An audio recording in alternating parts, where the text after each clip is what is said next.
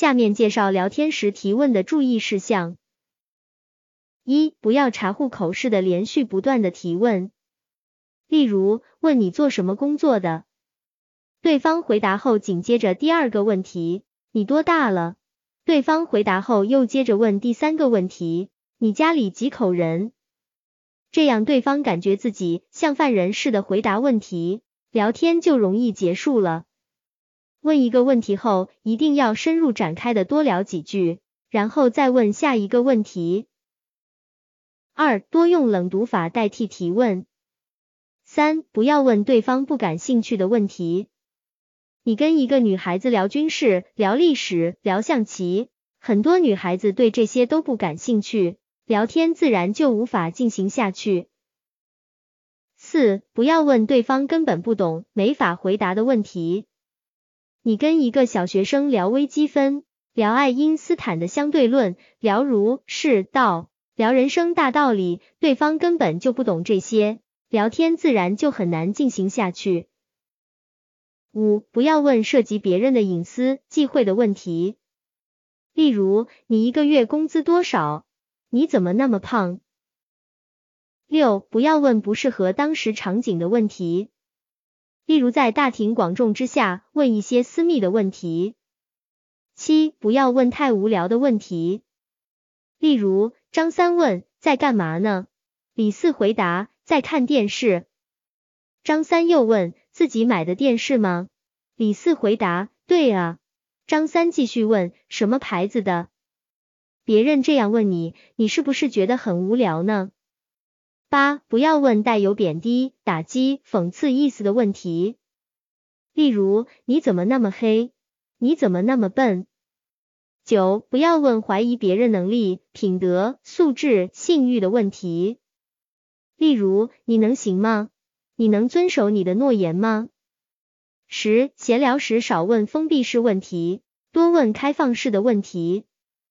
开放式问题就是问题的答案没有任何限制。可以由回答者自由发挥。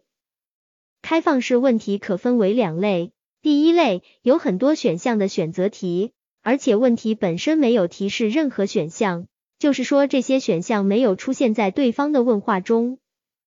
第二类不是一两个词就可以回答的，需要一些解释和说明的问答题。聊天想要愉快的进行下去，并且有一定的深度和趣味。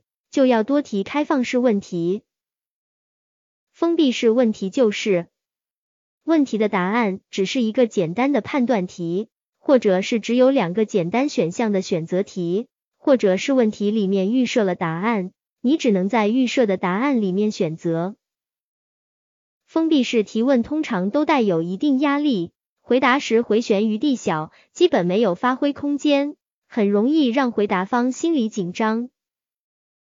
例如，你去吃面条，跟老板说：“老板，来碗面条。”老板问：“想加点什么呢？”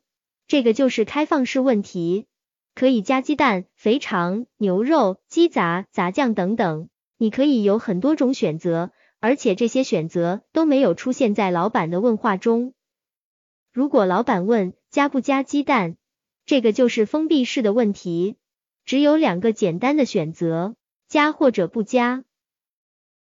如果老板问加一个鸡蛋还是加两个鸡蛋，这是诱导性封闭式问题。